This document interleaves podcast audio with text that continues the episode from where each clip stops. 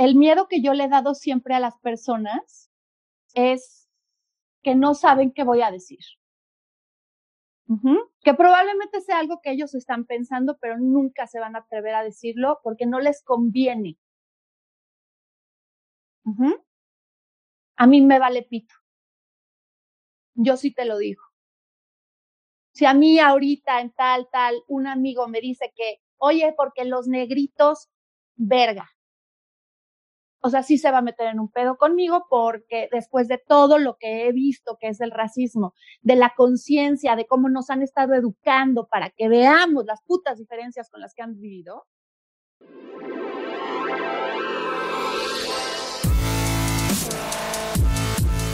Bienvenidos, Injodibles.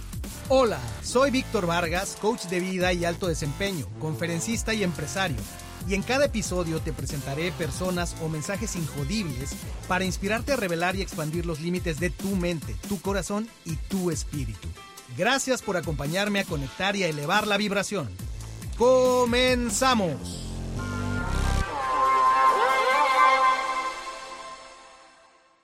Bienvenidos injodibles no sé qué va a salir de este episodio. Verdaderamente este es algo que me manda el cosmos para salir de la estructura y salir de lo conocido, salir de mi zona de confort, porque M aquí, están viendo ustedes la imagen, M aquí con una persona que yo diría no necesita introducción, pero a todo mundo hay que introducirlo como se debe. ¿What? Como se debe. Ahorita ella va a explicar a qué, a qué se refiere. a qué se refiere ya ustedes se irán dando cuenta. No, eres lo más gullible del mundo, no puedo creer. A todo mundo hay que introducirlo como se debe. Y yo... como los cánones mandan. Me faltó el respeto, creo. No, ¿verdad? No, obvio no. Todavía no llegamos a esa parte. Estamos viendo esta conversación. Miren nada más quién está aquí está aquí conmigo Marta Cristiana, mejor conocida como la Rufiana, pero realmente... Dependiendo qué círculos. Dependiendo qué círculos, y tú nos vas a explicar a qué se refiere la Rufiana. Pero me ha dado permiso y autorización de llamarla MC. MC significa también nuevos inicios, nuevos orígenes, ya ella nos va a contar. Y ella le he platicado y ha sido una lindura de persona desde el momento uno en que le propuse grabar este podcast, que esta idea de grabar con ella la traigo desde hace mucho tiempo, ya contaré esa parte en un momentito más, y me dijo de inmediato, súper amable, que sí, ya ustedes están viendo la vibra y quienes la conozcan, quienes eh, sigan su, su carrera, su obra, su energía, pues se dan cuenta y saben el tipo de persona que es Marta y por eso está en estos micrófonos. Ahora en pantalla estamos grabando con, eh, la magia de, la videoconferencia. Y bueno, está aquí y ya dejo de hablar para darle paso a ella, ya sabe, ya le platiqué cómo platicamos en Injodible, y es acerca de la historia de la heroína en este caso. Eh, el héroe, el Hero's Journey. Y toda historia... ¿Lo quieres en tres actos aristotélicos perfectos. Exactamente. Muy bien. Así es el caso. Empezamos entonces con la introducción de los personajes. Se ve que te lo sabes, ¿eh? Soy guionista, babás. Ahorita te cuento. Ah, lo sé, lo sé. Esa, esa vertiente que tienes, que además me faltó decir en tu biografía que eres actriz, modelo, comunicadora, empresaria y activista, ni más ni menos. ¿Ok? Ay, no. todo ese bagaje que tienes pues yo no pretendo ser nada, yo nada más me divierto. Pero bueno, qué bonito, gracias. Es lo menos que puedo decir de tu trayectoria. Cuéntanos, Marta, en esta historia fantástica, injodible que tú tienes, ¿cuál es ese origen? Yo uso esta frase de, érase una vez una MC pequeña, una pequeña rufiana, que inicia su, su historia en este planeta, dónde, cuándo y cómo era, qué personajes había a tu alrededor. ¿Cómo empieza tu historia? Híjole, yo creo que como la niña de, de, las, de la caja de los cerillos. Así, como, pues, como una chavita muy sencilla, muy humana, como muy noble, y por lo mismo también muy ingenua, muy inocente. Y la vida la va poniendo en determinadas situaciones que ex post el adulto se da cuenta que no están tan chingonas porque de alguna manera mis derechos de ser niña a una edad en la que tenía la edad para hacerlo, era la etapa, era todo perfecto, alguien me robó esa ingenuidad y me robó esa inocencia y me llevó a vivir a un mundo de responsabilidades, pero sobre todo de expectativas físicas, de una serie de cosas que no están dentro del control de nadie y menos de una niña de ese tamañito, ¿no? O sea, empecé a, programarme enfrente del espejo, como le decía mi papá, este, a los tres años. Desde los dos años era bastante articulada, aprendí a hablar muy rápido, aprendí a caminar rápido a los diez meses, nací de casi cuatro kilos, eh, todo corroborable, todavía queda una persona que lo sabe, que es mi tía Rocío, la última hermana que queda de mi madre Marta Ponce de León. Y este, porque siempre hay el renegado que dice, no mames, esta vieja ya va a hablar de la familia otra vez y nos va a sacar todos los cadáveres. Y no, no, no, no, es acerca de los cadáveres de nadie.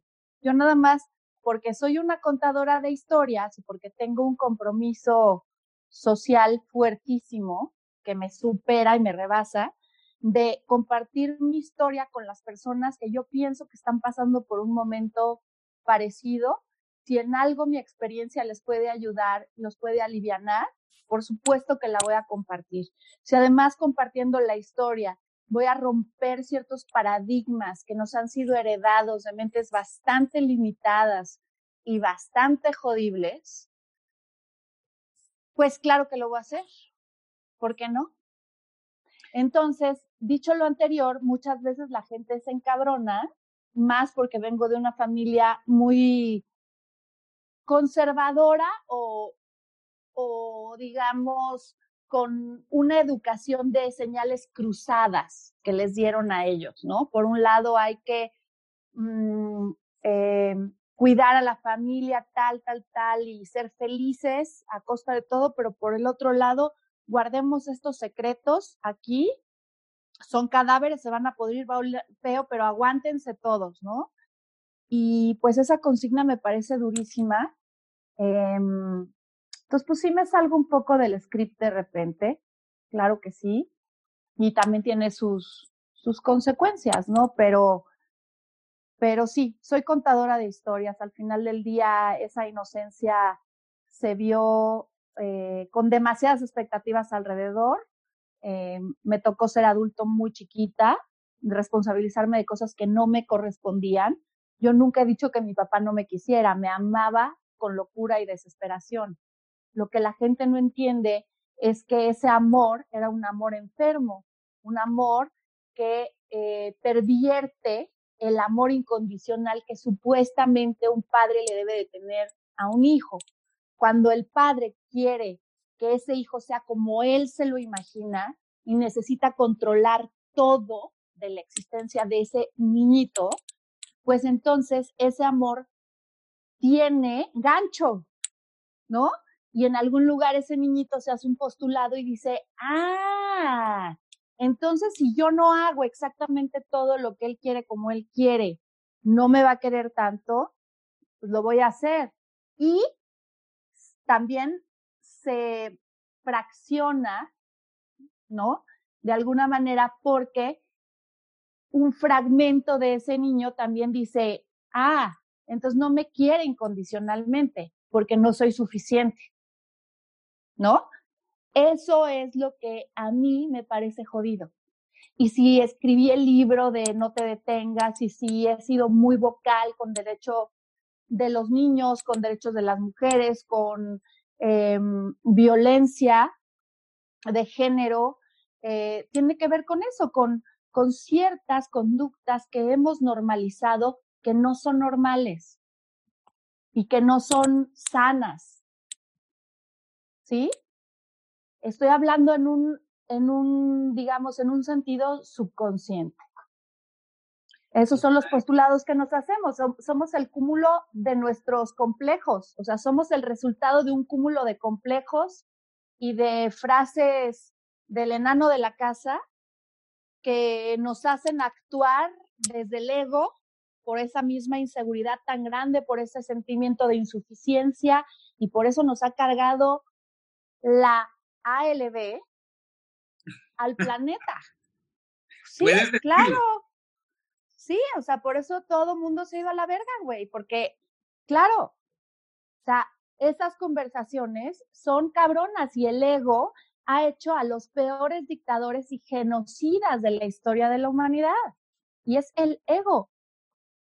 Es el ego y es esta idea de que... Eh, es lo que los católicos le dicen el diablo. El diablo. Son los demonios, son los demonios que todos tenemos. Y claro. me encanta lo que estabas eh, mencionando hace un momento porque me recordó una frase de Sartre que dice, somos lo que hacemos con lo que hicieron de nosotros.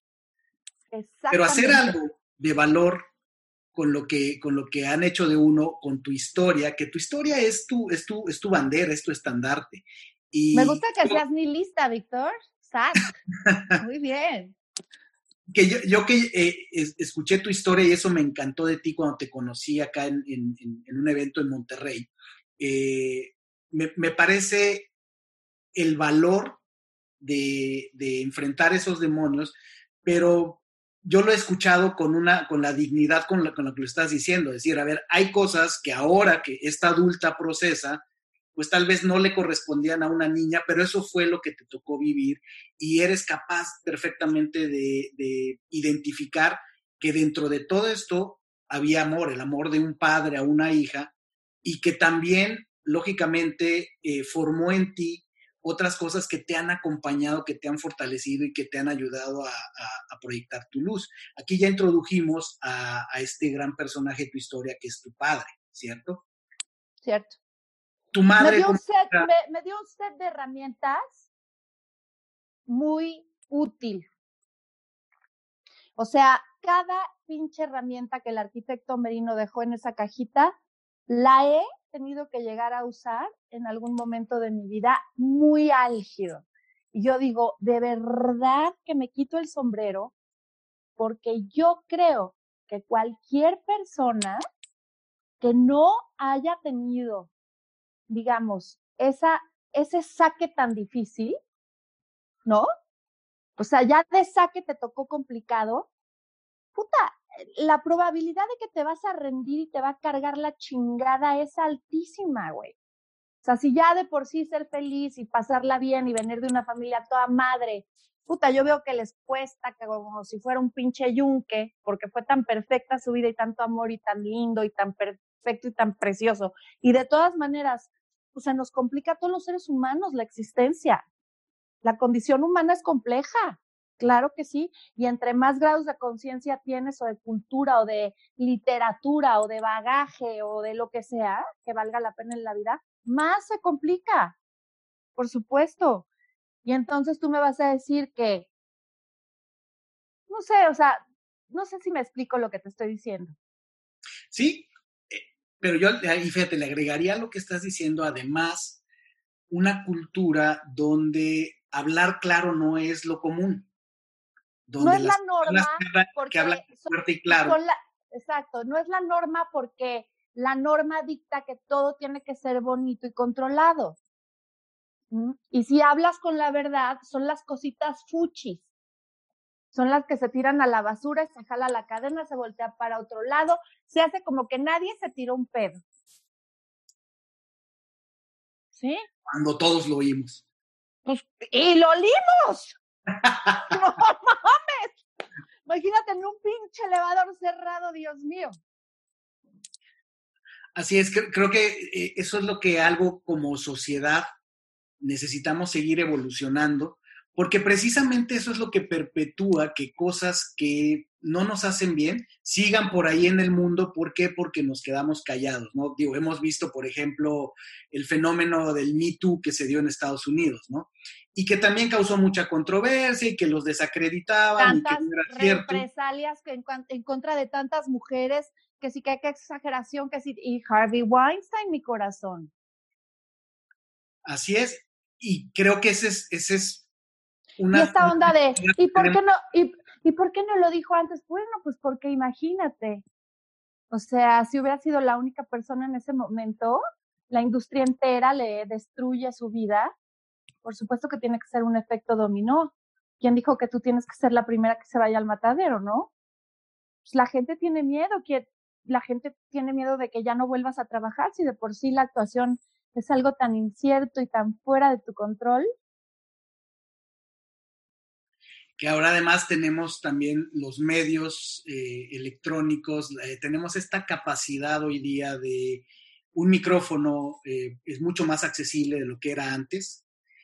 Antes, ¿quién se iba a atrever a decir o a, publicar cosas que hoy día estamos viendo porque la tecnología lo permite, se ha democratizado el acceso? Y creo que eso, lejos de hacerlo, da- darle menos mérito, al contrario, da más mérito el hecho de que la gente ya no está sujeta a las normas de determinados medios que, pues eh, si querías aparecer en esos medios, pues tenías que seguir como que las reglas y los cánones. Hoy día podemos hablar más claro, hoy día hay libertad de elección. Hoy día más bien el problema es otro, ¿no? Hoy día el problema es que hay tanta información que elegir lo que verdaderamente valga la pena es un problema. Sí, ¿Cómo ves? Sí, pero no. O sea, sí, pero no. Porque no es cierto que hay esa libertad. Porque las represalias, o sea, sí, sí, sí sigue siendo una conversación de género. Desafortunadamente. Este, claro. Porque a una mujer tiene unas represalias completamente diferentes a las represalias que pueda llegar a tener un hombre, si es que tiene represalias sociales. ¿Sí me explicó? O sea, para que tú puedas limpiar tu nombre en este país, tú tienes que salir a defenderte con un revólver. Y a un hombre con una frase que diga en una cena con las 20 personas más mm, de segundo o tercer nivel de México, va a la chingada el lavadero que ya se armó. Y ya te desacreditó como mujer, como madre, como profesionista, como actriz, como todo con una frasecita coqueta nada más en una cena ahí con... Y además hasta quedó como un caballero, ¿eh? O sea, te hizo pomada, te hizo cagada, pero en términos sociales no pasó nada. Dijo una verdad que todos estábamos pensando, que en realidad es asumiendo, porque no te conocen, y le dan ese chance, ese pase a gol al hombre y te destroza como mujer en todas las áreas de tu vida. ¿Por qué? Porque lo dejaste. A un narcisista no lo deja nadie. Y estoy hablando de México en este nivel, con esta conversación, con esta cultura. Así nos manejamos. Eso somos como sociedad. ¿Cuántas historias hemos escuchado y de películas en Hollywood? Es un arquetipo porque está basado en la realidad, en la repetición ad nauseam. Bueno, tan es así que cuando, cuando nos conocimos en, en, en, el evento que comentaba yo, que era precisamente sobre equidad de género. Exacto. Lo, lo, lo, profundo que está este asunto, porque podemos hablar de, eh, a ver, ¿por qué teníamos la situación del el punto al que llegamos con los feminicidios? la presión social que se tuvo que poner por las mujeres, porque es una realidad, es un estigma de nuestra sociedad en el sentido de la diferencia que hay en todos los niveles eh, sociales con respecto a el a ver, la valoración a, ver, a la dime mujer. tú a qué te suena esta frase. Tú dime, tú como hombre, pon atención. No, mijita, es que la violaron. Horrible. ¿Cómo que la...? Y sí, no, pobre muchachita, imagínate los papás y tal. Pero es que también, hijita, no sabes cómo se vestía. Con unas minifaldas acá y luego todo se le veía. ¿What? ¿de qué chingados me estás hablando? Entonces, no se me hinchó los, las bolas de ponerme algo que me cubriera la mitad de las nalgas, y si yo decido salir con un escote hasta el ombligo porque es mi derecho, porque sí, si lo hago, resulta que implícitamente le estoy dando chance a cualquier pendejo macho que se me acerque y me viole. ¿Dónde firmé eso, cabrón? Espérate. Si yo nada más me gusta vestirme así, ¿cuál es tu problema, cabrón? Que mi mami me dijo que las niñas que se visten así son unas putas y que la palabra puta es lo más denigrante que hay. Ja, cabrón, no más. Imagínate, 2020. 2020 y ahí estamos y así seguimos. Fíjate, te voy a, compartir una experiencia también que eh, a mí me, dejó impresionado. Eh, mi esposa, eh, Ciciali, tiene también una serie de, programas digitales donde habla mucho de parenting, habla mucho sobre la mujer, sobre las madres. Y juntos hicimos una serie de conferencias, eh, empezamos a ir a colegios, a hablar sobre todo sobre el tema de la masculinidad tóxica, le, le, llamamos la máscara de la masculinidad. Fue también durante este movimiento, probablemente recuerdes, cuando hubo una serie de suicidios, sobre todo de famosos, hombres, empezó a haber bastantes comentarios y todo conecta, ¿eh? vas a ver que todo conecta esta violencia de género con las mujeres, esta inequidad, pero también conecta con el tema de del racismo. Ahorita vamos para allá, te, termino de contar esta experiencia. El asunto es que en esta charla, que fue de, era de regalo para los papás el Día del Padre, eh, la dábamos mi esposa y yo, pero el tema era masculinidad, la máscara de la masculinidad, era hablar de los hombres.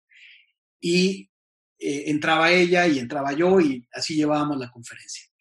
Y me acuerdo en una ocasión en un colegio, eh, ya habíamos terminado y, había preguntas y respuestas, los papás nos hacían preguntas muy interesantes. Y se me acerca uno a mí en particular y, platicamos, hoy mejor no, impresionante este tema, este, decir, el estrés que sufrimos los hombres, que muchas veces no hablamos de eso y por eso tanta presión decía, pero fíjate que, que ahorita que platicaban esto, pues me, me, quedo helado, dice, porque te tengo que confesar algo. O sea, al, al, momento que habla tu esposa, cuando tu esposa hablaba, dice, yo me siento incómodo.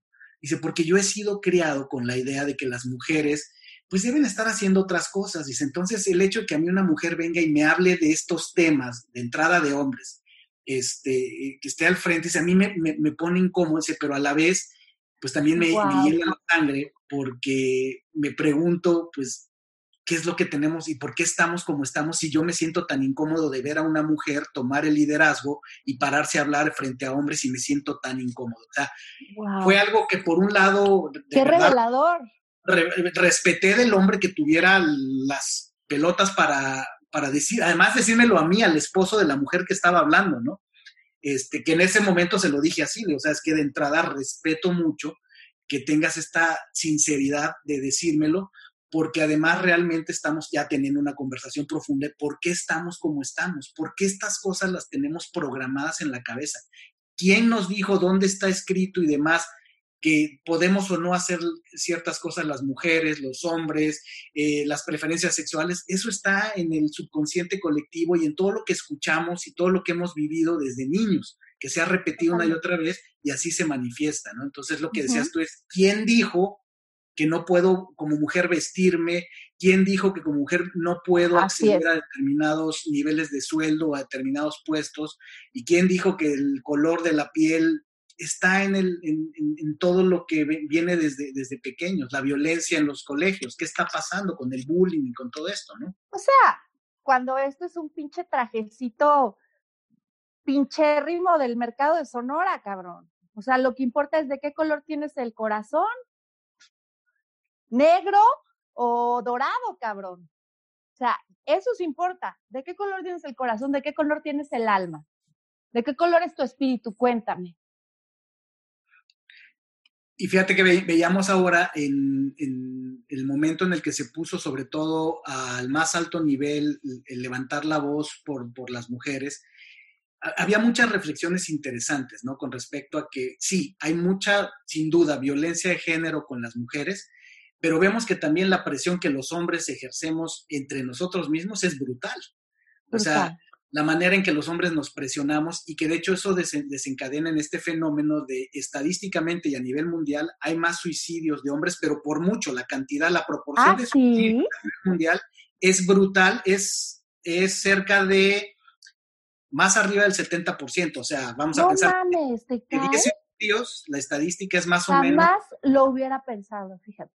de, de, de eso hablamos en esa charla, porque lo que hablamos es que No, es que qué resiliencia de las viejas, güey. Nos las pasamos de la verga y de todas maneras somos las que más queremos vivir. Está cabrón, güey. O sea, el, el, el drama se cuenta solo. el drama se cuenta solo, pero fíjate, es que en el pecado llevamos la penitencia. O sea, Claro. y lo vemos desde el ángulo de qué ojete los hombres, la sociedad, eh, han marginado a las mujeres, eh, machismo y demás. En el pecado llevamos la penitencia. Porque ustedes como mujeres tienen el gran recurso y la divinidad de que ustedes pueden hablar de sus problemas de quistes de ovarios, pueden hablar de problemas de lo que te gusta, almorranas, lo que sea. O sea, los señores con cerveza en mano, carne asada o lo que sea en el punto que estemos del planeta, Ujú. pero vamos a hablar de esas cosas. Los hombres hemos sido educados, y, ese- y esa es la máscara de la masculinidad, de que vieja el que llore, de que tenemos que ser fuertes, de, de- de- de todo esto que desde chico nos machacan y que realmente, y, es- y está, hay un estudio muy, muy, muy eh, bien elaborado. Ay, también te digo una cosa, es una medidera de chiles de hueva. También todo basado en la virilidad de la manera más inmediata y más elemental y más torpe que puede haber. ¿No? Es de lo mismo, es parte... o sea, se te para, no se te para, de qué tamaño lo tienes, gordo, flaco, esto. O sea, Totalmente. siguen ahí. O sea, el problema, el problema del hombre es que nos vamos creando una armadura que se va Sí. haciendo tan pesada que nos ahoga. Porque desde Sí. chiquitos nos suprimieron, a los hombres nos suprimen el, el- el derecho a llorar. Ya, o sea, ya, Sí. con eso ya, ya te puedes, ya, ya te cobraste todas. O sea, las mujeres cuando escuchan estos datos, se Sí. dan cuenta, dicen, no, pobrecitos, qué jodidos están. O sea, aparte de mala onda y aparte machistas, qué jodidos están. ¿Por qué? Porque nosotros no podemos llorar. Nosotros no podemos ir con un amigo a decirle, oye, O estoy sí, teniendo Pero te atienes al bullying, cabrón. tienes al bullying. Y entonces, ¿qué pasa? Que por eso es que estadísticamente los hombres eh, llegamos a esto que se llama la, pre- la presión de olla express y normalmente estallamos con otro tipo de problemas. Estadísticamente a nivel mundial, tasa de, de suicidios es altísima comparada a la, la de hombres con mujeres. Está muy cabrón ese dato. Ahí te voy otro dato. Los casos de shooters, todos hasta ahorita los que, hasta donde yo me quedé en la investigación, todos son hombres, todos son niños, adolescentes, jovencitos, que cuando vas y le rascas, de hecho, pues ya tuvimos desafortunadamente también en el país, en México ya hemos No te lo puedo creer, que Pues sí, eso sí, fíjate, eso sí me suena. cuando vas y le rascas, es exactamente este mismo patrón, ¿no? Eh, una sociedad machista, un, problemas eh, familiares, descomunicación, desintegración, eh, todo este tipo de cosas que sobre todo además los niños tenemos menos posibilidad de procesar. Esto es un tema emocional y es brutal lo que pasa. Tenemos menos posibilidad de procesar porque imagínate qué significa que un ser humano eh, esté tan estigmatizado, el que llore Sí, no, qué hueva. el que exprese debilidad, el que exprese vulnerabilidad. Entonces, por eso te digo, Bueno, este, te voy a decir una cosa, Víctor Aguas. no es consuelo de tonto, ¿no? Pero No, no, no, no, pero te voy a decir que, qué cagado. A mí no me pasa eso, y ahí te va por qué. Porque mi padre era muy crítico de esa parte emocional de mi mamá. Entonces, aunque lo he dicho con anterioridad, mi papá, como mucha gente sabe, era gay, y entonces esa parte como que no estaba muy bien vista que, que se manifestara. ¿Sí me explicó? Entonces, para mi papá era ridículo que mi mamá llorara de todo. Decía que es que Martita llora hasta de que vuela la mosca, ¿no? Y lo decía en un tono tan jodido, cabrón, que yo decía, verga, que me trague el diablo a mordidas antes de que yo sea como Martita. Y, y no, no, no, es que eso es lo único que no quiero en la vida. Entonces, también me genera una imagen muy negativa de, de ser mujer, que, que, que está implícito. O sea, sí somos emocionales y no es un defecto, somos hormonales y no es un setback y no es un pecado mortal. O sea, ser hormonal es algo bellísimo, de ahí proviene la vida. Si no, no estarías tú, ni yo, ni nadie aquí. Ya, para acabar pronto. A chingar a su madre. Ah, pero de hormonas no sea. Esas son las cositas fuchis. Entonces, yo digo, en las cositas fuchis es en las que tendríamos que estar perfectamente bien concentrados, cabrón, porque de ahí proviene la inmundicia humana. Viene que no tiene que ver con la religión. Totalmente de acuerdo contigo. Fíjate, no tiene que ver con la religión y ya diste un gran ejemplo. No tiene ni siquiera que ver con las, con las preferencias sexuales. Eso, eso es algo bien, bien importante y, y contundente. Porque las o sea, preferencias de... sexuales es un concepto demasiado viejo. Las preferencias sexuales no existen. Que cada quien haga con su culo un florero en el momento que quiera, sin que tenga ni que dar explicación, ni que tenerse que autoetiquetar y ponerse una, ¿sabes? O sea, una estampa que te va a perseguir el resto de tu vida. No soy nada, soy lo que se me antoje. Soy, oye, ¿cuál es tu preferencia sexual? Que cada quien haga con su culo un florero, esa es mi preferencia sexual. Pero fíjate qué, qué importante y qué profundo es esto, como dicen, lo, lo profundo que es el hoyo del, conejo, ¿no? Hasta dónde puede llegar. No, no es acerca de preferencias sexuales, que cada quien haga un florero. Ay, perdóname, no, no es hacer, no, veo, es que está muy bueno, está muy bueno. Le veo, le veo cara de doble sentido a todo lo no, que no, no, no, no, es que el hoyo está tan profundo en el conejo y yo digo... A ver, MC, ¿Será como, como Polo Polo o Esta no se dio cuenta? Va, va, a ser historia. Estamos desgranando y ya se me cayó. ¿Sigues ahí? Ay, no. Es la emoción, es la emoción. Yo te entiendo, yo también estoy enardecido. No, no. Me arranqué los audífonos y salió volando el teléfono. Salió volando. Y... Ya estoy, ya estoy viendo la, la nota roja Está muy cabrón. Creo que hasta los aretes. Actriz se, se accidenta en podcast. Al, al, no mames, qué fuerte. Porque entró en controversia con el anfitrión del podcast, no se entendió, el teléfono. Mañana en TV Notas, cabrón. Vas Ay, a ver. Horror. Es más, ya no, le ya. estoy hablando a un amigo reportero no, que tengo. No digas, no digas, no invoques. Muy bien. Venga. El asunto Ajá. me parece así muy relevante y qué, y qué, qué padre, Marta, qué parte MC, qué padre MC que nos estemos llevando eh, un, un, un, un, análisis de este, de este punto, ¿no?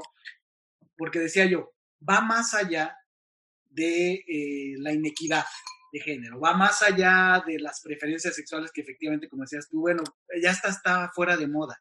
Porque lo que hemos visto es, ¿qué pasaba antes? Todo, todo el problema, lo que quiero llegar, el problema es como humanidad, y no sí. es de ahora, es de toda la vida, es la represión sí. emocional. La represión. Sí, es lo que yo digo, es la represión. Ahí está el, el tema más jodido. ¿O qué? O Hitler era altísimo, medía dos metros, tenía los ojos azules y era rubio y tenía mucho pelo y era guapo. No, era exactamente todo lo que él quería matar en la humanidad, físicamente hablando, nada más. Que ahí vas a un punto también bien importante. O sea, generalmente eso que cuestionamos, que señalamos, que denunciamos, claro. aborrecemos, generalmente es algo que vive en nuestra oscuridad, que vive dentro de nosotros y que por eso no lo toleramos. El famoso, si te choca, te checa. Te checa. ¿no? Me encanta que, esta frase. Cree que es algo muy superficial, una frase muy bonita, que no, no, no, realmente cuando te metes a estudiar más profundo la psique humana, te, te, metes a estudiar métodos de desarrollo personal, siempre acabas llegando a elementos donde te dicen, analiza todo aquello que sientes aborrecer, todo aquello que... Porque es un espejo. Ti, porque ahí hay gran información. Es un espejo que te está reflejando todo lo que te lo que te supera de ti, todo lo que no has tenido los huevos de cambiar. las cositas fuchis. Regresamos ahí, ya ves. Totalmente. Entonces, fíjate nada más, tremendo tema, que ahí es donde encontramos estas controversias y nos desgarramos la ropa. Y es al final la historia de la humanidad que se repite una y otra vez. Es no entendemos que somos parte de lo mismo, por eso lo que aborreces en el, en el de enfrente es algo que tú también tienes. Pero bueno, así nos la llevamos. Y, que no aceptas. y lo escondes. crees que pasaba. La vergüenza. ¿Sabes? Dime, dime que, que, que, en realidad, eh, o sea, lo que pasa es que la, o sea, no es que sea una parte, es simplemente te, la aborreces porque es una parte que no te gusta, que la demás gente vea, que la estás escondiendo todo el tiempo, ¿no? Porque crees que si la enseñas, la gente te va a dejar de querer. Entonces, estamos acostumbrados solamente a valorar y a voltear a ver lo que se nos hace bonito de nosotros. Lo que se nos hace feo no lo queremos ver porque tendríamos que trabajar en eso, uno. Y porque, mm, pues, representa la parte oscura, la parte que nos hace cero atractivos, ¿no? Es como la foto, la foto con Photoshop o sin Photoshop. Que así nos, así nos maquillamos y así nos presentamos pero muy bien, esto, esto que dices es, es, bien cierto porque también eso precisamente nos lleva a enmascarar las, las emociones. Siempre, que, siempre un, un comportamiento, por más aberrante que parezca, tiene un propósito noble. Busca proteger algo, por más aberrante que parezca. Te puede borrar la, lo que está haciendo la persona, pero en el fondo, esa persona tiene algún miedo, en el fondo algo quiere proteger y entonces tenemos estas situaciones que no, no entendemos muy bien. El ejemplo de, las, eh, de cómo se manifiesta eso muchas veces es, es común que cuando mostramos enojo, por ejemplo, el bullying, normalmente tú investigas un poquito en, en, un niño que, que, o niña que está incurriendo en el bullying y normalmente se, se presenta con los demás como agresivo, enojado, si te acercas te muerdo y vas a ver, pero ese niño que se está mostrando con la máscara de, enojo, en el fondo generalmente hay una profunda tristeza, hay un profundo miedo que puede venir de sentirse solo, de abuso y demás. Y eso nos pasa a niños, adolescentes y adultos, ¿no? En, en máscara, que es lo que dices del Photoshop. ¿Qué hace ¿Qué hace que nos presentemos con nuestra mejor cara. ¿Cómo, cómo hacemos las selfies? ¿no? O sea, yo creo que casi todos hemos caído en algo, pero es, es, es, muy indicativo de nuestra sociedad actual, ¿no? O sea, la doble realidad, al menos doble, yo no sé si triple o cuádruple, pero la doble realidad o múltiples realidades que vivimos, donde nuestros posts eh, representan una cosa o proyectan una cosa que no necesariamente es como es nuestra vida, ¿no? Cero, el 90% de todo lo que ves ahí de felicidad y, y, de gente pelando los dientes como si se hubieran tragado un piano, como, como mi abuela decía, parece que se tragó un peine, mijita, no le estoy creyendo que sea tan feliz. Pues sí, ni yo. Es mentira. Por supuesto que la gente no es instagrameable que tengas un momento down. Es como, ¿sabes? Es como, ¿qué prefieres? A Marta Cristiana talla extra small, con cintura, con nachas, que ahora ya parece que todas se fueron a Instagramear, pero así andan en la calle, qué impresión, parece que se metió uno a una caricatura, güey. O sea, con esas nalgas de, de payasito de semáforo, con esas tetas, con esos labios, con esos pelos, con todo. Yo digo, pero tan bellas y tan perfectas que somos las mujeres. En el formato que sea, putísima madre, ¿por qué le creímos a esta pinche sociedad paternalista, misógina, que necesitamos un trasero de ese tamaño para ser cogibles. Si lo que hay cogible en ti es tu cerebro, cabrón. Esa es la zona más erógena, lo demás es falso. Ser sapiosexuales, dicen, ¿no? Que es de lo más, lo más, más sexy, es alguien inteligente, ¿no? Perspicaz. Sí, sí imagínate. Cuéntame, Marta. Y entonces así viene, ya, ya vimos esta gran influencia. ¿Y cómo sigue la evolución de MC? De, de, de, esta chica que tiene esta infancia, tiene esta influencia enorme de esta figura de su papá. ¿Cómo fluye tu adolescencia? ¿Qué, qué, qué, qué otras influencias, qué te marca, qué, se queda en ti que forma parte de tu esencia por lo menos por muchos años? Ay, qué difícil pregunta, la verdad. Nunca me habían preguntado algo así. Me siento en terapia. Qué estrés. Em, no sé, creo que se queda conmigo la parte linda de mi infancia. Esa, ser, pertenecer a esa generación en la que, digo, suena a cliché. Claro, lo que pasa es que, a ver, güey, todos los publicistas se metieron a nuestra mente y vieron que querían saber ustedes, pero la, la realidad es que vivir una infancia en la que no teníamos aparatos electrónicos es la gloria máxima, cabrón. Eso no se va a repetir ya nunca más. Somos la última generación que tuvimos una infancia en la calle. Yo creo que conmigo se queda esa niña, se quedó atrapada ahí. Es que lo percibo todo el tiempo. Es más, yo me súper desespero de decir, ¿cómo es posible que hay tantas veces en las que estoy mucho más cercana a cómo piensan mis hijos con los jóvenes e inexpertos que son, a como pensaría una mujer de mi edad, con lo, además con todo lo que me ha tocado vivir. Sí hay una especie de inmadurez emocional que está ahí todo el tiempo presente y que no lo digo para nada con orgullo, ¿eh?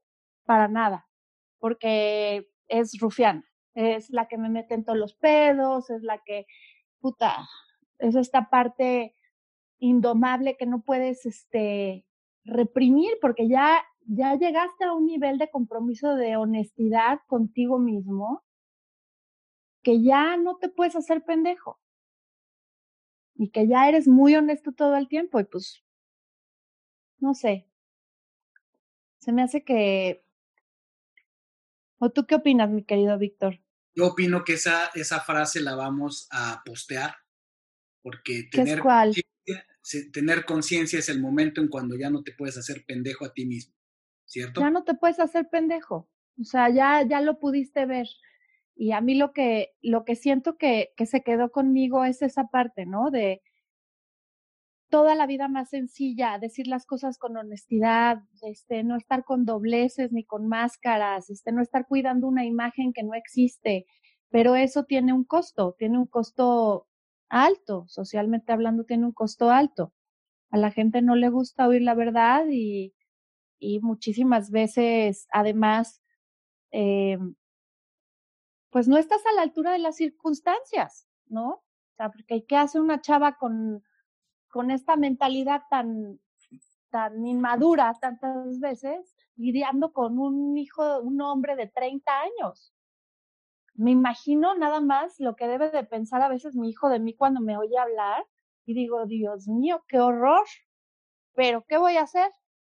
Si esa es mi realidad. Si esta soy yo. Me, me, salió una perrilla acá y tengo un ojo cucho, cucho, cucho disculpen ustedes, pero es que traigo una bola y me ha dado una lata este ojito, pero bueno, no se fijen.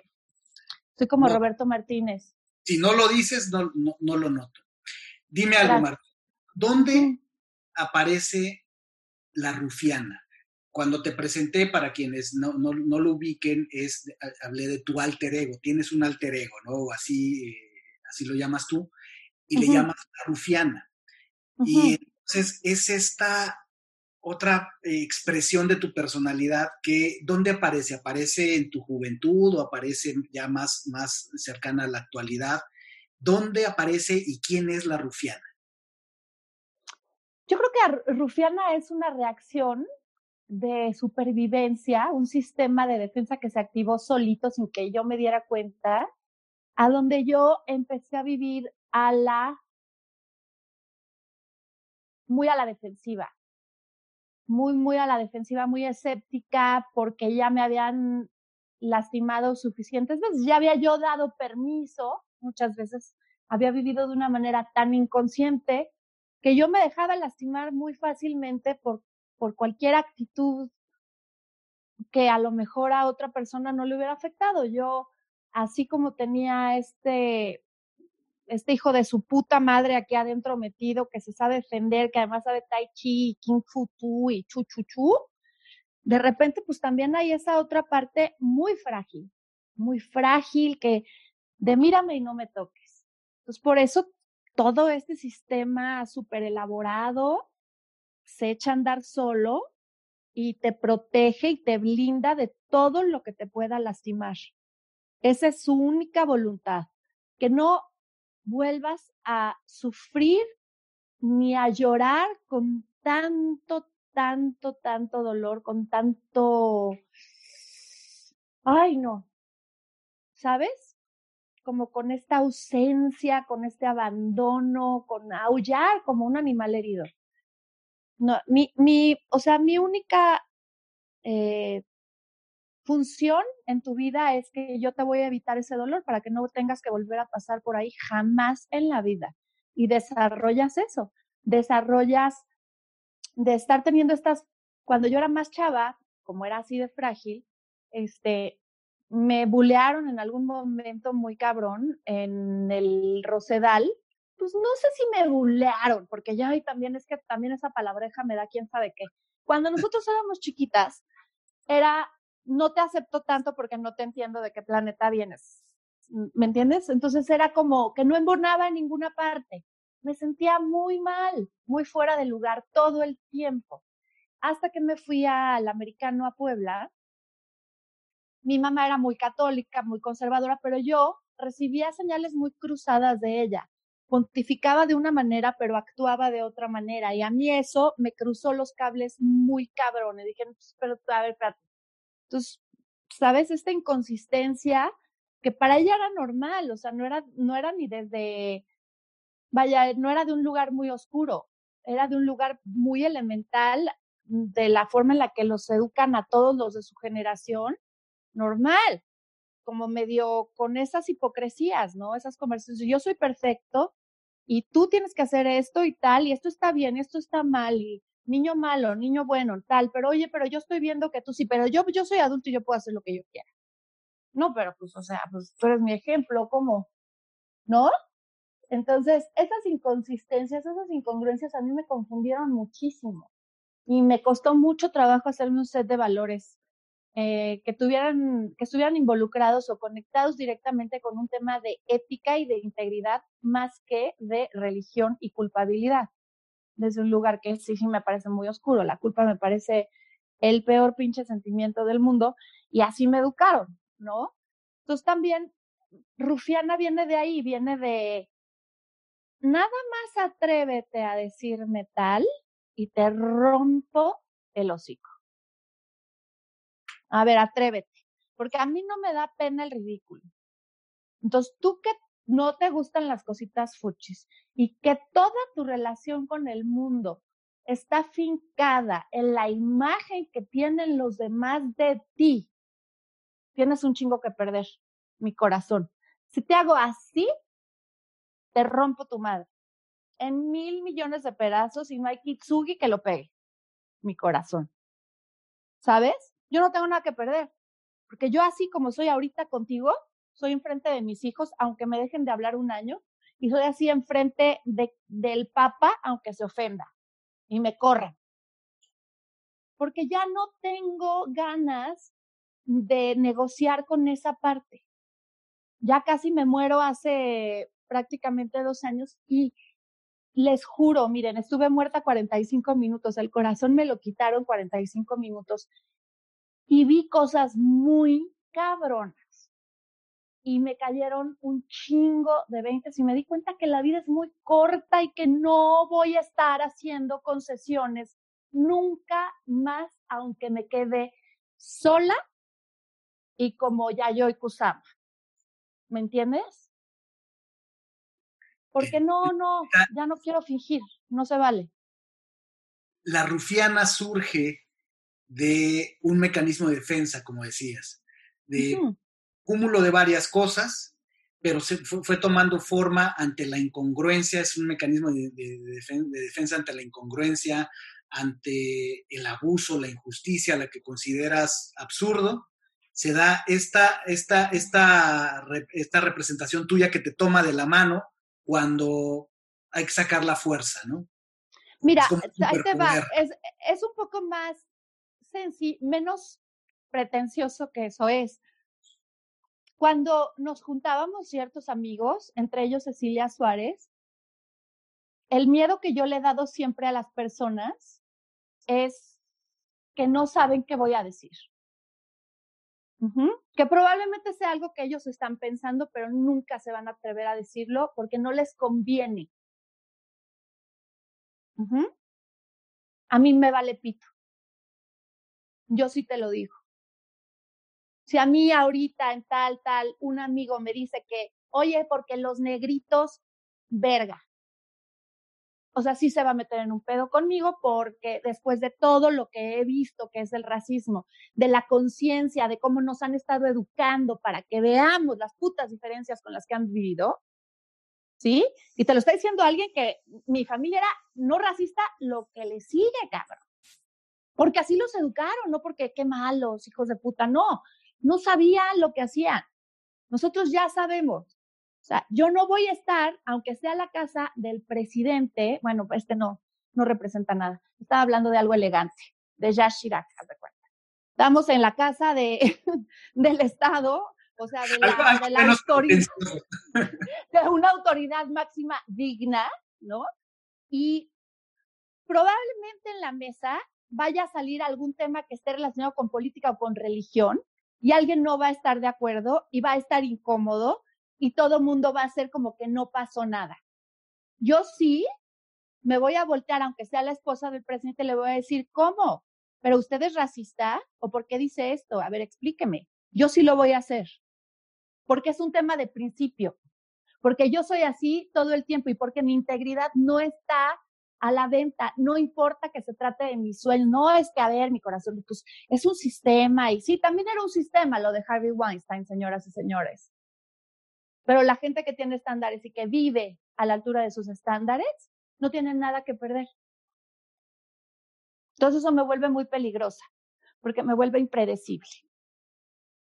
impredecible. Solamente la gente que me ama sabe que puede confiar en mí.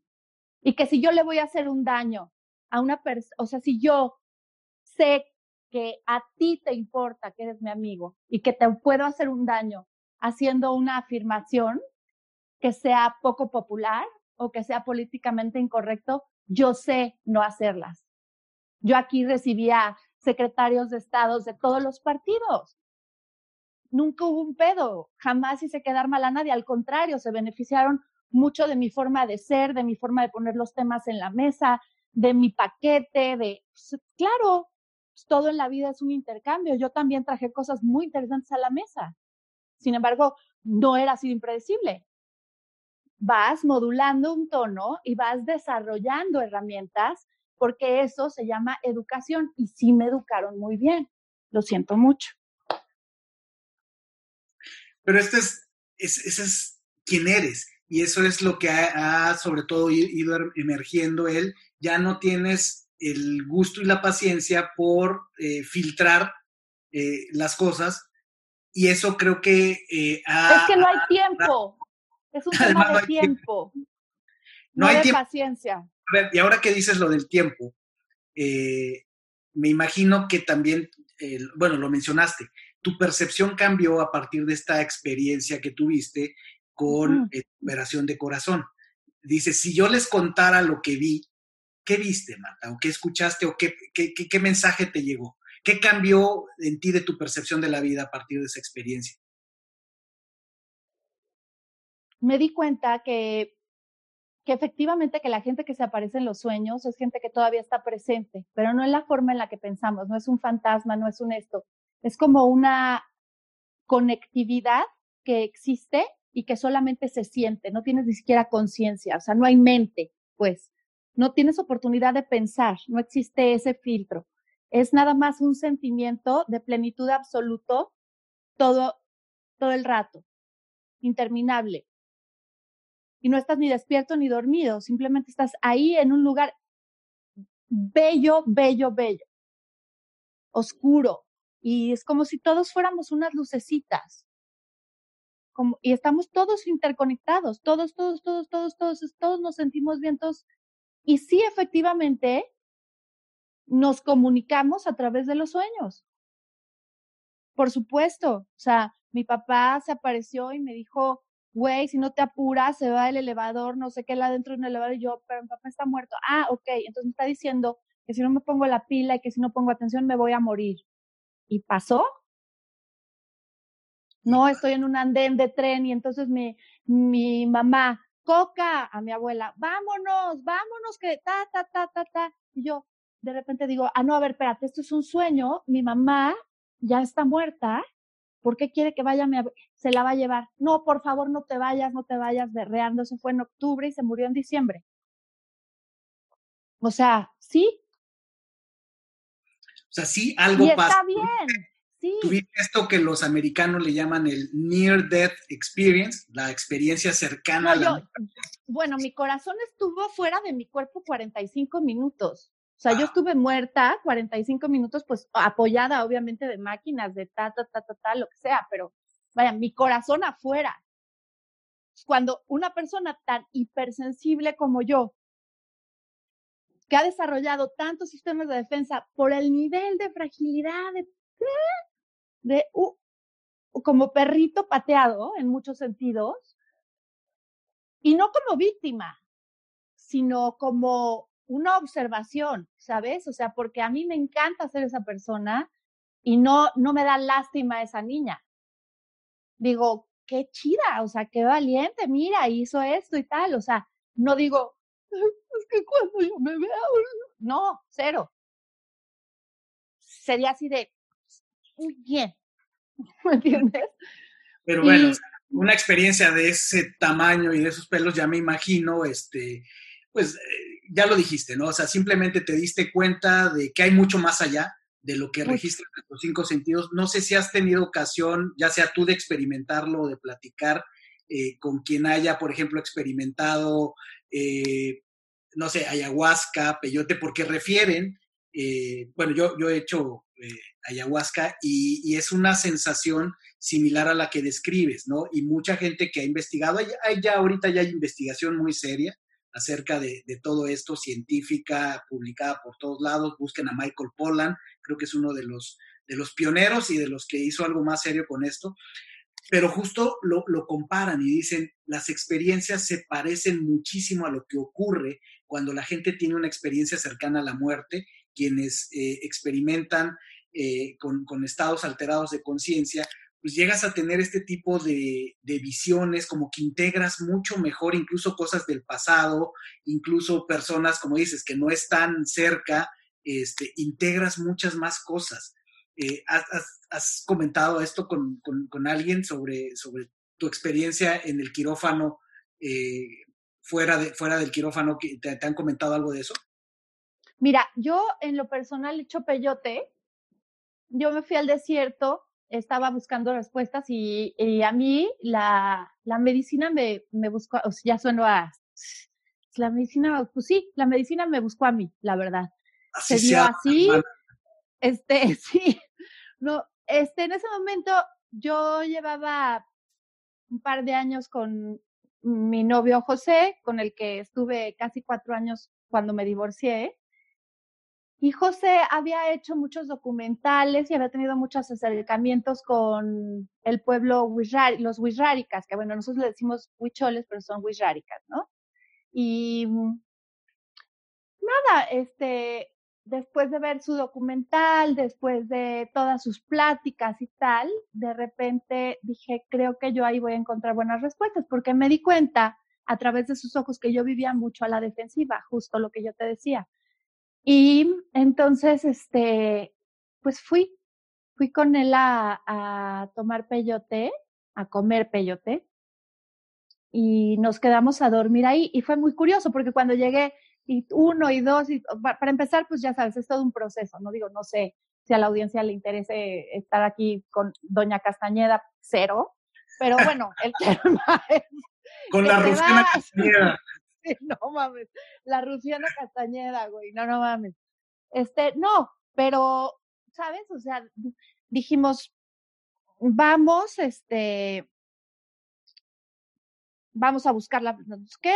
Le pides permiso a la tierra y entonces de repente, pum, empiezan a salir, ¿no? Es un proceso, ellos te encuentran aquí. Y resulta que, perdón, ahí estamos, ay, perdón, es que como que tiene poca pila. Bueno, el tema es este, pues nada, que me como uno, me como dos, me como tres y le dije, ay, no, a mí te digo que qué aburrido, José, o sea, padre, ya entendí todo lo que me quisiste decir, está increíble, de verdad, de verdad, yo, me encanta, buenísimo. Bueno, abrazos, maestro, vámonos, vente, ya, a la chingada, güey. No es lo mío, güey. O sea, y además no me, y sí, como niña consentida y no me va a quedar aquí a dormir en el desierto, porque entonces imagínate que entonces dije, ya, qué hueva, no me hizo nada. No, no, no, me comí seis y al sexto de repente una vomitada de jirafa de color calabaza que yo así de, ¿cómo, güey? O sea, how in the hell, ¿de dónde salió todo eso? Y este, y me pasaron, pasaron cosas muy, muy, muy, muy fuertes. El maestro José Álvarez no me dejará mentir, es el, el, el creador, bueno, de los creadores de, de aire libre, de 105.3, que por cierto escúchenla porque no tiene madre. Y este, y él me, él no me dejará mentir, se, se cerraron los cielos por completo, se hicieron las, las nubes en forma de, de peyote, saqué fotos para corroborar al día siguiente porque dije, estos son los psicotrópicos, o sea, son la planta, ¿qué pedo? Y pues no, sí, se hicieron así, empezó a llover y de repente a granizar y en el único lugar a donde no estaba granizando era como a dos metros de donde acababa la copa de nuestro árbol, el único árbol que había. Ahí estábamos abajo. El guía no había tomado, no había comido peyote porque estaba ahí para guiarnos. Y, yo le decía, oye, hace una preguntita. ¿Sí están las, está viendo las nubes que nos Yo decía, va a decir que estoy loca. Sí, así están. Oiga, pero sí, nunca me había pasado. Tengo años viniendo y es la segunda vez en 12 años que, que graniza. O sea, estoy muy, muy impactada. Usted es bruja, ¿verdad? Te lo juro por Dios. Así te lo juro por Dios. Dije, pues no sé, o sea, pues ahora sí que mis hijos me dicen brujis, este, y de repente adivino cosas y así, pero bueno, brujis, brujis, lo que se dice, pues no. Mejor, no, usted es bruja y usted esto y tal, tal, tal. Y dije, qué cabrón, güey. Sí, mi vida ha estado súper conectada a la magia y yo no estaría aquí si no fuera por eso. O sea, la verdad, está cabrón. La magia nos toca a todos, pero fíjate, aquí voy a conectar otra vez con algo que ya habíamos dicho, es que estábamos hablando de que algo muy profundo en la humanidad es nuestro tema histórico de reprimir las, las emociones y se manifiesta en muchas áreas, como decíamos, eh, género, este, preferencias y demás. Otra cosa que tiene también nuestra sociedad, que eh, el estudio de, de, aspectos, fenómenos, eh, como le queramos llamar, como el uso de sustancias, es el tema de, de, los estados de conciencia. También una característica que tiene nuestra sociedad occidental, convencional, como donde vivimos tú y yo, es que es una sociedad que está enfrascada en un solo estado de conciencia. Y que cuando nos ponemos a estudiar otras civilizaciones, otras formas de organización, casi todas las tribus indígenas, todas tienen una característica que es que utilizan diferentes estados de conciencia. Por ejemplo, los, los, los, grandes sabios de las, tribus, de las tribus eh, apaches este, en el sureste de Estados Unidos, era típico que consultaban con los sueños. Y que igual como los huicholes, igual como los rarámuris, como todos ellos, eh, los toltecas. interesante, a mí me apasionó los cuando... los toltecas y los náhuatl también. Los toltecas los sueños que con los sueños, ¿y cómo lo hacen? Pues, vámonos a los, a, los, a los monjes tibetanos. Los monjes tibetanos transitan en diferentes estados de conciencia porque no necesitas drogarte ni más para cambiar de un estado de conciencia. La respiración holotrópica es lo más sencillo y barato que se usa y más efectivo para alterar tu estado de conciencia. Por eso eh, la meditación es tan importante. Así es, porque lo único que estás haciendo es cambiar la bioquímica del cerebro, que es también lo que pasa en un estado como cuando estuviste en el quirófano, además de que tu corazón estaba afuera de tu cuerpo, pues eh, se da una serie de combinaciones que tu cerebro empieza a funcionar de otra manera. Es lo que pasa con los psicotrópicos, es lo que pasa con la respiración holotrópica, es lo que pasa incluso cuando te intoxicas Eh, mucha gente que se ah. intoxica. Eh, bueno, pues justo para, para ligarlo a lo que era tu pregunta, discúlpame que me perdí un poco, es justo eso, que sí lo hice, pero que para mí no fue la misma experiencia, porque la experiencia en el quirófano fue una experiencia muy luminosa, muy bonita, muy tranquilizadora, muy amorosa. Y la experiencia del desierto fue una experiencia terrorífica, eh, donde escuché eh, un aullido que, que tronaron los cielos, yo sentí que tronaron los cielos. Sentí que rompí el cielo y que por eso empezaron a caer granizos. O sea, en mi trip, pero sí cayeron granizos y sí pegué un alarido que el pinche guía casi llora. O sea, de película de terror. O sea, de que, güey, ¿qué pedo con Anabel? ¿Qué le pasa? O sea, el exorcista, ¿no? Y era yo. Una cosa gutural espantosa, un dolor, una, una cosa de verdad, este, ancestral.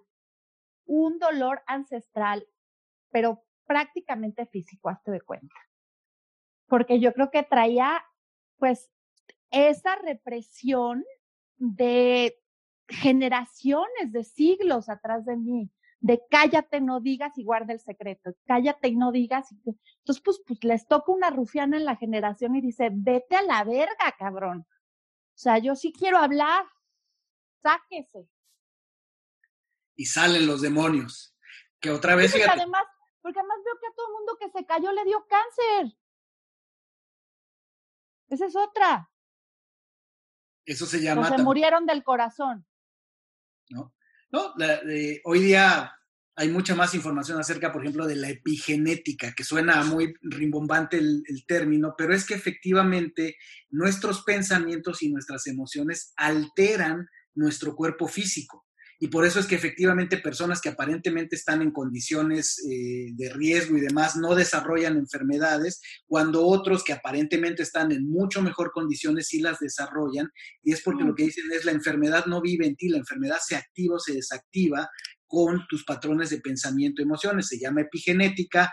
Eh, grabé un programa con Patricia Jurado de Quito, Ecuador, acerca del tema que de hecho está por pronto a publicarse aquí en el, en el podcast. Es una realidad. Tus pensamientos y tus emociones combinados te pueden sanar, pero también te pueden enfermar. Y de hecho, generalmente pasa, generalmente pasa, así. Las enfermedades son un desbalance. Mi, papá decía que porque el subconsciente, bueno, ahora entiendo lo que decía, no es que tuviera todo este bagaje de todo lo que acabas de decir, porque luego se empiezan a burlar, no, pues es tu papá, o sea, güey, ¿por qué no fue Einstein? No, pues porque no pensó. O sea, mi papá lo que decía era que el subconsciente no tenía sentido del humor. Y creo que va muy ligado con lo que estás diciendo, ¿no? Que aunque él no tuviera esa conciencia, pues sí, el subconsciente no tiene el sentido del humor y lo vas programando. Entonces, cuando el subconsciente es el que te está rigiendo el 95% del tiempo, que eso está comprobado con varios estudios, que solamente utilizamos el 5% de la conciencia y el subconsciente es el que está a cargo casi de todo, ¿no? Y en esa subconsciencia es por eso que muchas veces hablamos en términos de despertares, porque hay un letargo, estamos como anestesiados, estamos en una especie de hechizo, ¿no? Este, como sonámbulos, cabrón, casi, casi, ¿no? Entonces, hay que despertar y generar conciencia y hacerse responsables y dejar de ser la víctima y accionar y, puta, estar en esa frecuencia, ¿no? De sumar todo el tiempo, ¿no? Puta, es un chingo de chamba. Sea, la gente... Pues lo dijiste muy bien, o sea, y, y, tu papá, me imagino que en aquellos tiempos, pues era avanzado a su época. Hoy tal vez más información acerca del el subconsciente, que de todas maneras ya lo decía John, ¿no? Hay una frase brutal de John que hoy la usé mucho, hoy estuve dando muchas sesiones de coaching y trabajo algunos aspectos de, de la personalidad del subconsciente. Tengo el libro, el libro rojo de Jung, ¿lo conoces? una belleza. Eh, no he leído el libro rojo así como una. No, pero tiene, pero, tiene los cuadros, unas, unas. Sí, ya lo has visto, obviamente. Bueno, ya, perdón. Sí. Su frase matona, como decimos, su frase matona para mí es la de hasta que no hagas consciente lo inconsciente, eso dominará tu vida y tú le llamarás destino. Claro. Y cuando tenemos experiencias como estas que estás hablando, me, gustó mucho alguna vez, no, no recuerdo a quién, pero alguna vez escuché a alguien decir, cuando tienes una experiencia que altera tu estado mental y te puede dar más visión, dices exactamente como si tuvieras un trampolín en, el jardín de tu casa y una barda enorme, y no sabes qué hay del otro lado y de repente te subes al trampolín y brincas y brincas hasta que brincas tantito la barda y alcanzas a ver lo que hay allá y te cambia el panorama porque es, hey, hay algo ahí, ¿no? Y probablemente a lo mejor en tu experiencia en el quirófano que decías fue eh, chida, más sublime, más amorosa, eh, viste algo que entonces cambia esa percepción. En mi caso lo, me ha pasado con meditación. Eh, estuve alguna vez en un retiro de silencio, pura meditación, puro ejercicio de respiración, y vi unas cosas, o sea, llegó un momento en una meditación tan profunda, era una meditación, creo que eh, ya llevábamos dos horas calladitos, sentaditos, respirando, pues algo te tiene que pasar, o sea, algo se tiene que alterar, ¿no? Después de, no, no, no creo que dos horas, era como una hora que llevábamos en pura respiración. Bueno, lo que acabas de describir, yo lo viví. O sea, salieron, salieron los demonios, algunos me asustaron y algunos me dieron respuestas de, de, cosas que yo no recordaba de mi niñez, que yo siempre es más negué de que no, no, a mí eso no me afectó, a mí no. Bueno, ahí salió. Bendito denial, si no estaríamos todos, olvídate, güey. Entonces, qué maravilla que eh, podamos tener esta conversación madura entre adultos con la rufiana y el injodible acerca de, sí, es parte de la, de la evolución y de lo que tenemos que ir aceptando, de, de, tanta cosa que nos, nos, tenemos que liberar, también el tema de los estados mentales, esta idea de que tenemos que estar siempre sobrios, ¿no? Ah, eso sí, si te, el marketing te dice que tomes ron, que tomes esto, a esa sí le entramos, eso sí es legal, eso sí se ve bien, ponerse hasta las chanclas de borracho este, y demás, ¿no? pero eh, respirar, meditar, bueno, todavía creo que hay muy poca cultura o, no la que debiera, al menos en, nuestro país, acerca de ese tipo de cosas, ¿no? Eh, la gente se pone muy incómoda, la mayoría de las personas, cuando hablas de meditar, de hacer ejercicios de respiración, pero es parte de lo que vamos a ir evolucionando, ¿no crees? ¿O tú qué opinas? Yo creo que sí. Yo creo que eso venimos todos, finalmente, de eso se trata. Y lo único que te puedo decir es que si antes yo pensaba, porque uno tiene de repente ciertas percepciones acerca de el yo, ¿no? Oh, no le tengo miedo a la muerte. Y tú dices, ajá, bueno, a ver, vamos a ver. Y pues no, no, no le tengo miedo a la muerte. O sea, quizá en algún momento lo dije sin plena conciencia. Ahorita sí ya tengo plena conciencia y sigo sin miedo a morirme, porque pues, es una experiencia todo, ¿sabes? O sea, esto es parte de, es solamente la mitad. La otra mitad está en otro lado, de otra manera, en otro contexto. También está chingón. O sea, yo por eso siempre los procesos de suicidio los he respetado mucho. Ay, ¿cómo? No, no digas eso. A una gente que pueda salvar, claro. Pero la gente que puede ser salvada quiere ser salvada. Pero la gente que se quiere matar se mató. Ya, no hubo intento de. Lo logró y ya está a esa gente hay que respetarla. ¿Por qué? Porque no es cierto que lo hizo por cobarde. Se necesitan un par de huevos para ejecutar esa frase que alguna vez a todos los seres humanos, en algún momento de nuestra vida, se nos ha ocurrido por ahí. Y quien diga que no es un mentiroso. De cuatro suelas, porque todos en algún momento, ay, quisiera quedarme dormida para siempre. Sí, eso es quererte morir, pendeja. O sea, no digas que nunca has tenido ganas de morirte si dijiste un día, ay, quisiera dormir una semana seguida, es morirte. Entonces yo digo, bueno, hay que también respetar cuando la gente no tuvo una vida feliz, cuando la infelicidad es aplastante, tan aplastante como puede ser un cáncer, ¿no?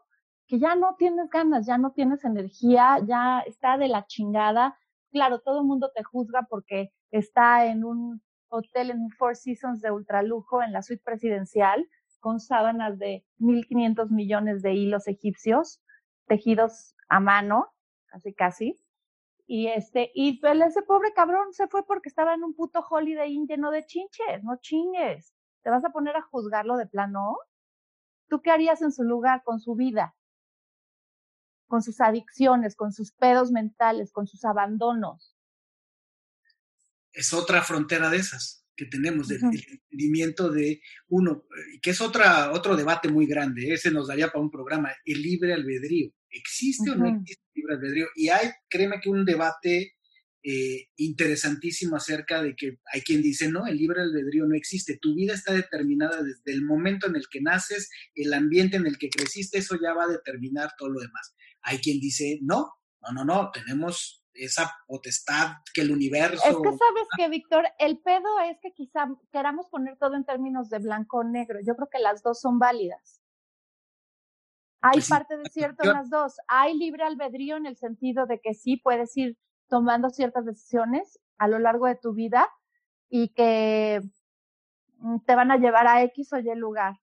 Y también está el tema del el contexto, ¿no? Que el contexto siempre va a tener una influencia en el tipo de decisiones que vas a ir tomando a lo largo de tu vida.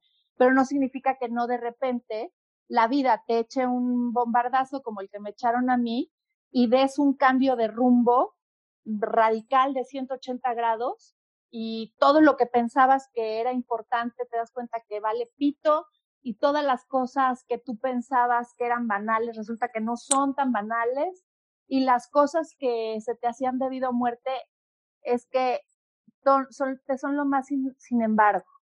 Cuando empiezas a vivir bajo unos principios todos los días de tu vida y aguantándote las consecuencias de eso todos los días de tu vida, se pone chingón.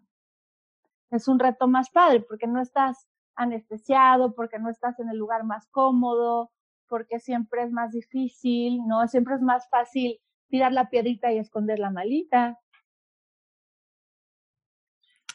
Ahí, como dices, es integrar las diferentes visiones.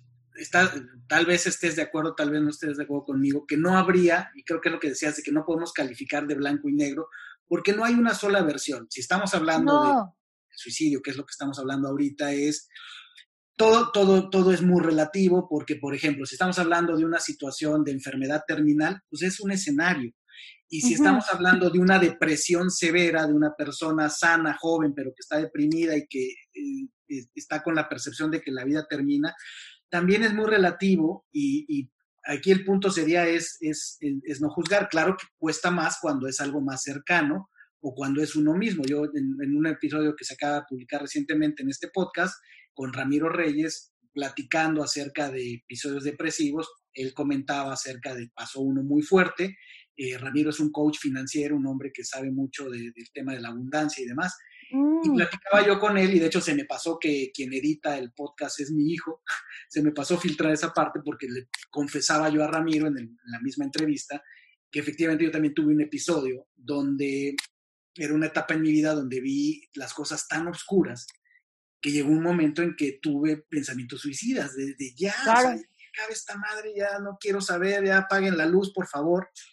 Eh, hoy día pienso diferente, claro, todo es según las circunstancias en las que estamos, ¿verdad? En aquel momento yo estaba en el hoyo, me sentía eh, desesperado, desamparado, y hoy día siento que qué bueno que no tomé esa decisión, porque me hubiera perdido de muchas cosas maravillosas. Claro. Pero la historia de cada quien es distinta, ¿no? Pero todo es perfecto. Es una belleza. Que todo es perfecto todo, va siendo... Hay que tener certeza de que todo es perfecto. Certeza, sin duda una palabra clave. Y aquí para, para ir cerrando, eh, uno, te quiero preguntar es, ¿qué sigue? Eh, ¿qué, proyectos estás trabajando? Eh, ¿en, qué, ¿En qué andas? Mm, ando en el tema de ser 100% autosuficiente. Cuando me casé la segunda vez, ya era yo económicamente autosuficiente y por azares del destino y mil experiencias quedé muy al final de nuestra relación sobre todo, no sobre todo, los últimos años de nuestra relación, de ese matrimonio, yo dependía 100% económicamente de él y fue un grave error, un grave error en muchos sentidos, que me quitó mucha energía y que me costó muy, caro en terapias. Entonces, como que digo, ahorita estoy en una etapa en la que no quiero que me vuelva a pasar jamás. Quiero tener todas mis necesidades inmediatas cubiertas y las de mi familia también. Quiero tener la oportunidad de ser generosa y de poder tener detalles padres con ellos, porque han sido seres generosísimos conmigo.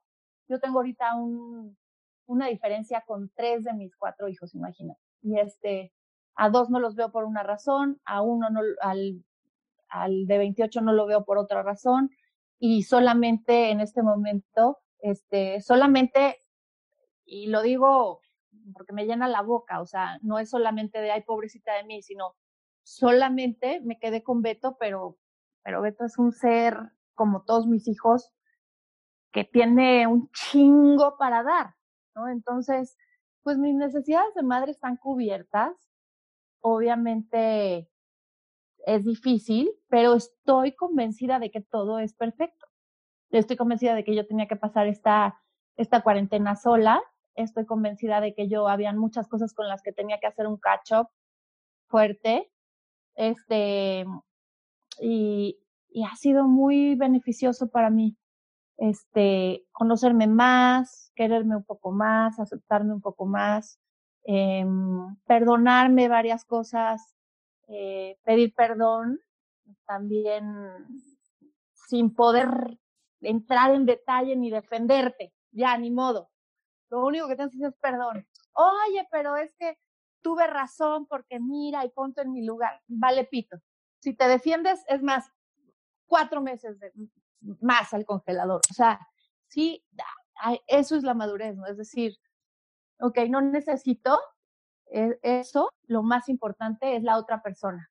¿Cómo se siente la otra persona? Si la otra persona sufre, si la otra persona tal, eso es más importante que explicar absolutamente nada. No importa ya la mala del cuento, sí, ni pedo. Total, ya, es un pinche personaje que ya me lo había puesto desde que era buena, pues ahorita este, pues sí, ahorita me toca como apechugar y ser madura y pensar en los demás y la chingada, porque justamente esa inmadurez fue lo que me llevó a lastimar a personas que son importantes en mi vida, ¿no? Finalmente. O sea, ahorita estás trabajando en el proyecto MC Reloaded. Estás trabajando en ti. Estoy trabajando en mí.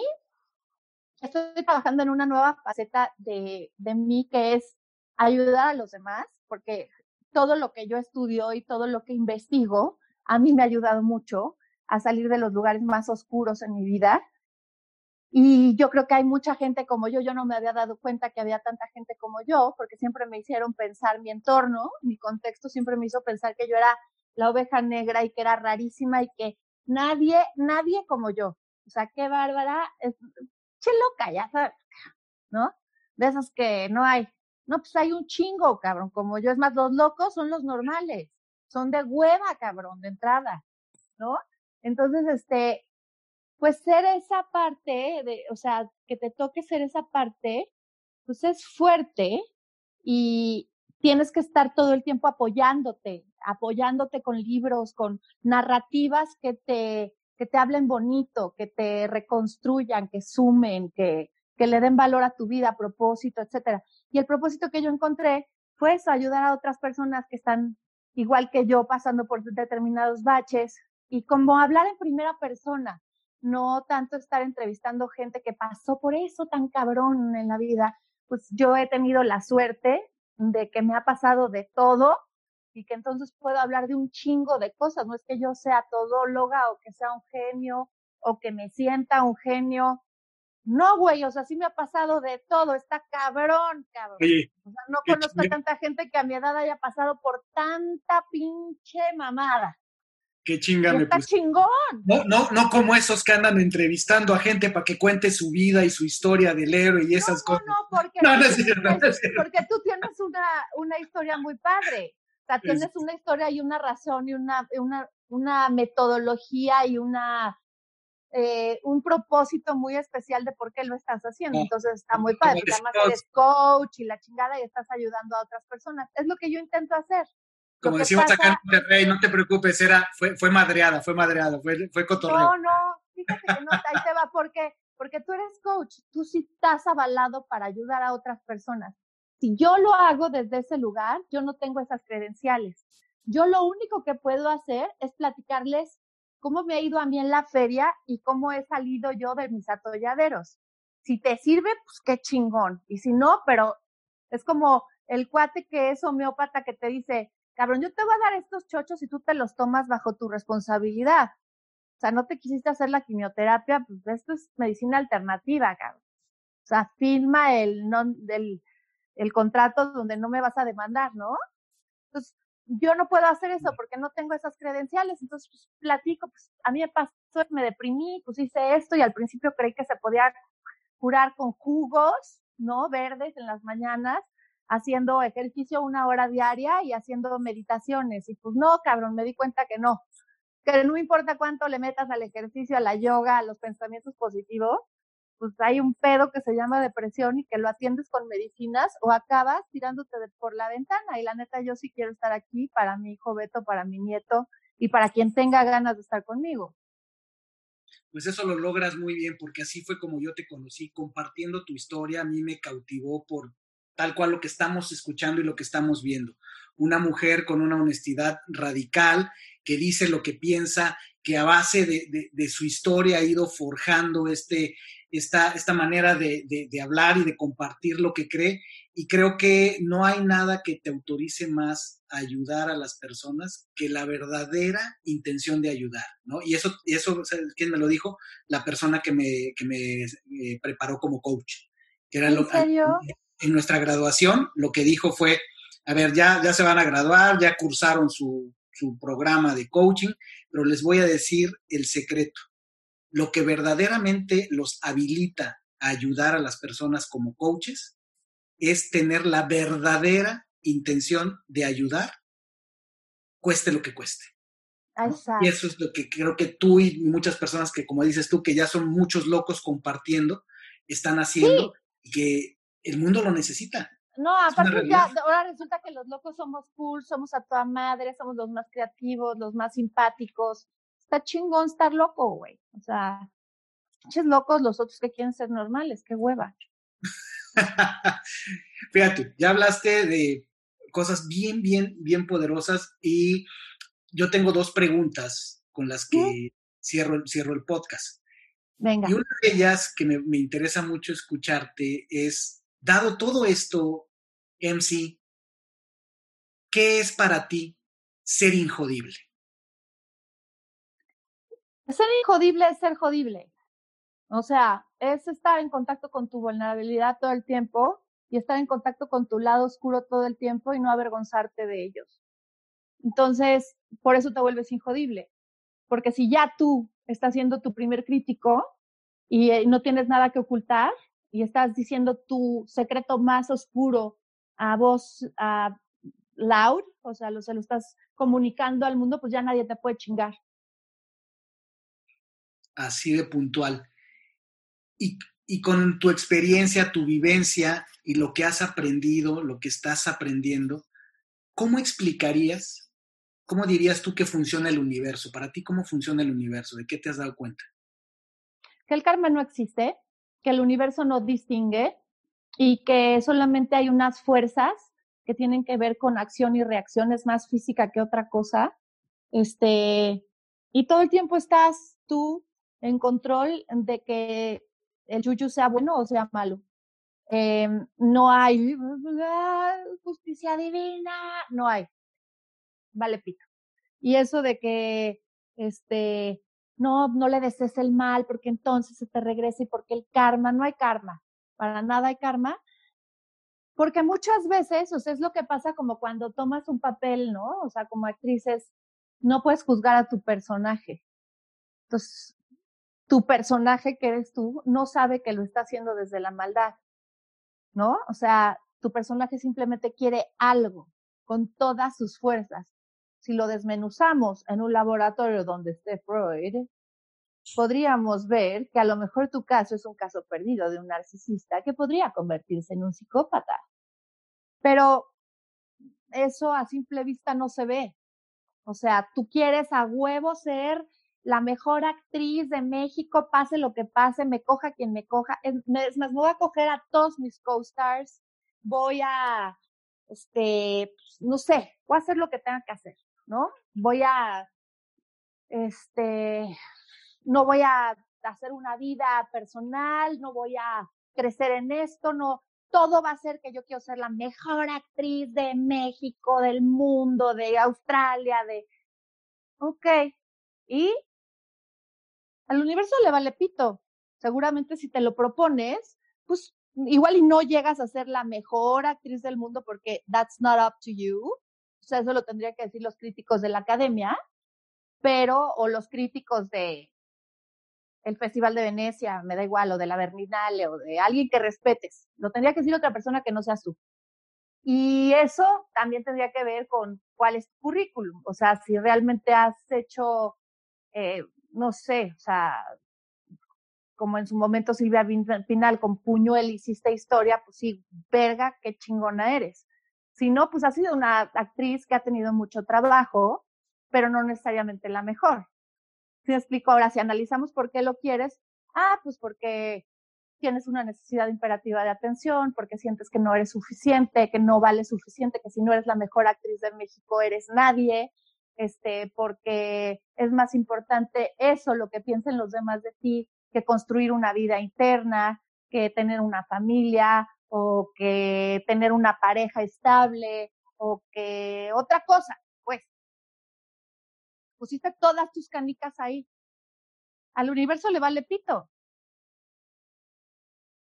¿no? Y el karma, no, es que una mujer que es tan narcisista tal y se va a quedar sola toda su vida, igual y no. ¿Me entiendes? O sea, igual y viene el príncipe azul y resulta que es más padre estar con una pareja con la que ya no vas a tener hijos y ya va a ser un noviazgo para siempre. Y fue lo mejor que le pudo pasar en la vida. Por eso te digo, todo es perfecto. O sea, desde el punto de vista de quién desde el punto de vista de quién, y, todo es perfecto. Me encanta esto, como dices, el universo le vale un soberano cacahuate, le vale pito, el universo, puesto en términos filosóficos, hay quien lo que dice es que el universo es neutro. El es neutro. No es y si está chingue, jode, chingue, jode, te dice concedido. ya, luego ya, ya que lo tienes concedido, pues a ver qué chingados haces tú con ese pedo fantástica definición de cómo funciona el universo. Y también cuéntanos, eh, para despedirnos y que la gente lo sepa y te siga, tienes un podcast. Bueno, ¿cómo funciona mi universo? No, ¿cómo? No, qué horror. No, sentí así una ah, pinche... Ah, no, no, no, nos excluyas. Invítanos a tu universo, así funciona. Bueno, en mi universo así funciona, pues. si este quieres seguir oyendo más del universo de MC, de Marta Cristiana, tiene un podcast que les recomiendo que escuchen que se llama ¿Cómo y dónde te encuentran? Se llama, eh, ahora te iba a decir MC, hazme el favor. Se llama Marta Cristiana al aire y este, está en Spotify, está en YouTube, está en todas las plataformas a través de Mood TV. Mood se escribe con doble M de Marta, doble O de oso, D de dedo, TV, Mood TV. Y este, a través de Mood TV en IG, o sea, en Instagram o en Twitter o en Facebook o en YouTube, ahí. Y en Spotify, bajo Marta Cristiana al aire. Se meten a Spotify, bajan su aplicación, se meten con la lupita a buscar, ponen Marta Cristiana al aire y ahí les van a aparecer gratis todos los episodios. Llevamos como 32 más o menos les recomiendo que lo escuchen. Es, eh, yo, he estado escuchando algunos y es, e, es, ella, es MC, es Marta Cristiana, como la conocemos la mayoría que hemos eh, seguido algo de su, de su trayectoria, eh, pero es esta autenticidad que te agradezco de corazón. Marta, que vengas, MC, que vengas a iluminar Injodible con esta claridad, con esta claridad radical, honestidad radical. Me encantó eh, esa, esa, ese, la fuerza de esa frase, honestidad radical. Dime, dime. Pues mira, lo que te iba a decir es, no necesariamente es una gran cualidad ser tan, tan honesta, porque también entiendo perfectamente que es demasiada intensidad para algunas personas. A algunas personas les gusta mantener light todo porque es más a gusto, güey. No tienes que estar metiéndole tanto o sea, no lo digo como una cualidad, pues a lo que me refiero es, hay gente que dice, güey, bostezo con mucha intensidad de vieja, qué honesta, qué hueva, ya, ¿no? O sea, también entiendo esa parte, pero como que, bueno, pues así me tocó a mí. Es que tienes que ser honesta con lo que tú eres. Te lo voy a poner así, tú que estás haciendo un podcast y yo también. A mí me queda claro que hay gente que mi podcast, mi voz, el ritmo al que hablo les causa hueva. Y hay gente que te dice lo contrario. Me gusta y haces meditaciones y me gusta el ritmo, pasa lo mismo contigo. O sea, y a, mí, por ejemplo, a mí me pasa, hay personas que las escucho y es tanta energía que digo que respire esta persona, ya, ya me alteró, ya, ya, ya, ya, ya, ya, ya fue suficiente. sí, hay, gente que, somos too much, ¿no? Entonces, es para todos hay, para todos hay cada quien que toque su instrumento y que lo toque con gusto y que hable con la vibración que el universo te dio, porque esa vibración no es de gratis, créeme, esa vibración tan elevada e intensa que tú tienes pienso yo que es un don, es como yo lo veo, esa es, mi opinión. Usa tu don, síguelo compartiendo, porque el mundo necesita escuchar todas las voces. Y la tuya es una. Muchísimas gracias. Qué bonito lo que acabas de decir, no sabes, me parece de verdad demasiado generoso. Se me hace que eres una persona irresponsablemente generoso. Ah, buenísimo lástima que estamos en la cuarentena, si no organizábamos ahorita un cóctel para lanzar este episodio, pero ya lo haremos. Mm, Seguramente. Lo vamos a hacer. Seguiremos nuestras, nuestras eh, carreras, nos volveremos a convocar para más proyectos, nos encontraremos por ahí y seguimos por ahora en el mundo digital. Te agradezco de todo corazón y estoy seguro que habrá muchas personas que resuenen con tu mensaje, que sintonicen con esa frecuencia que hay muchas, muchos oídos que necesitan escuchar estas palabras, estas voces y estas historias, y tú eres una contadora de historias muy chingona. Ay, gracias. Fíjate que así me digo yo. Es que, ¿qué eres? Y digo, pues no sé, cuento historias. Cuento historias de la forma en la que voy pudiendo y cómo se van presentando los espacios o las oportunidades. Pero sí, soy una contadora de historias. Gracias, Víctor. De verdad que ha sido un placer compartir con una mente inagotable como la tuya abierta y noble y humilde y buen pedo. Ha sido muy bonito, gracias. No, ya, ya me hiciste el mes. encantado, encantado de tenerte aquí. Gracias por haberme acompañado en un episodio más para moldear y forjar tu mentalidad injodible. Tenemos una cita con tu grandeza en el próximo episodio. Hasta entonces.